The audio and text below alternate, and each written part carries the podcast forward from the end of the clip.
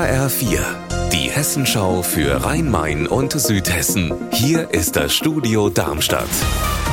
Mit Mike Markloff. Hallo. In Frankfurt werden wie überall in Hessen Brücken kontrolliert und an der Omega-Brücke im Stadtteil Griesheim ist den Kontrolleuren aufgefallen, da ist etwas abgeplatzt. Jetzt muss die Brücke erstmal untersucht werden. HR-Reporter Frank Angermund, was bedeutet das für den Verkehr in Griesheim? Die Brücke, die ja die S-Bahn-Gleise am Bahnhof Griesheim überquert, ist aus Vorsichtsmaßnahmen für schwere Fahrzeuge ab 3,5 Tonnen gesperrt worden. Also Laster und Busse dürfen da erstmal nicht drüber fahren, bis feststeht, ob etwas repariert werden muss. Alle, die mit dem Pkw, dem Sprinter, dem Fahrrad oder zu Fuß unterwegs sind, können die Omega-Brücke nutzen wie bisher. Die Buslinien 54 und 59, die werden jetzt aber erstmal aus Sicherheitsgründen über die Elektronstraße auf der anderen, der westlichen Seite des Bahnhofs umgeleitet. Und diese Info ist ja für alle die Menschen wichtig, die mit dem Bus zum S-Bahnhof Griesheim wollen.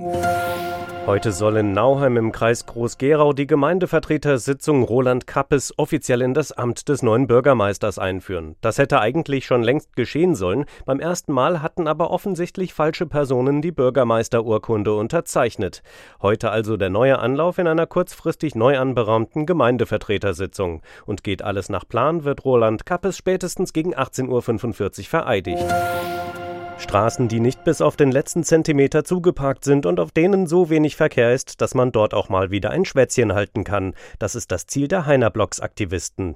Eigentlich sollte der erste Heinerblock im Herbst starten. Jetzt heißt es aber wohl, die Parkraumbewirtschaftung startet erst im Herbst. Das würde bedeuten, dass sich das Projekt auf den Frühjahr 2024 verschiebt. Petra Demand, was ist da los? Offensichtlich kommt die Stadt mit dem Einführen des kostenpflichtigen Parkens nicht so richtig in die Pötte und das ist eben eine wichtige Grundlage für das eigentliche Projekt.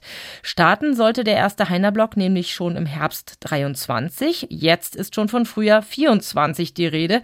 Die Aktivisten sagen, das lege an Personalproblemen in der Stadtverwaltung. Das habe ich so gerade noch nicht bestätigt bekommen, aber mit dem neuen Oberbürgermeister und dem neuen Verkehrsdezernenten, das sollten wir im Blick behalten.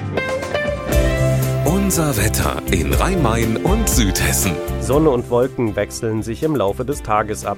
Aktuell zeigt das Thermometer 23 Grad in Bad Soden im Taunus an. Ihr Wetter und alles, was bei Ihnen passiert, zuverlässig in der Hessenschau für Ihre Region und auf hessenschau.de.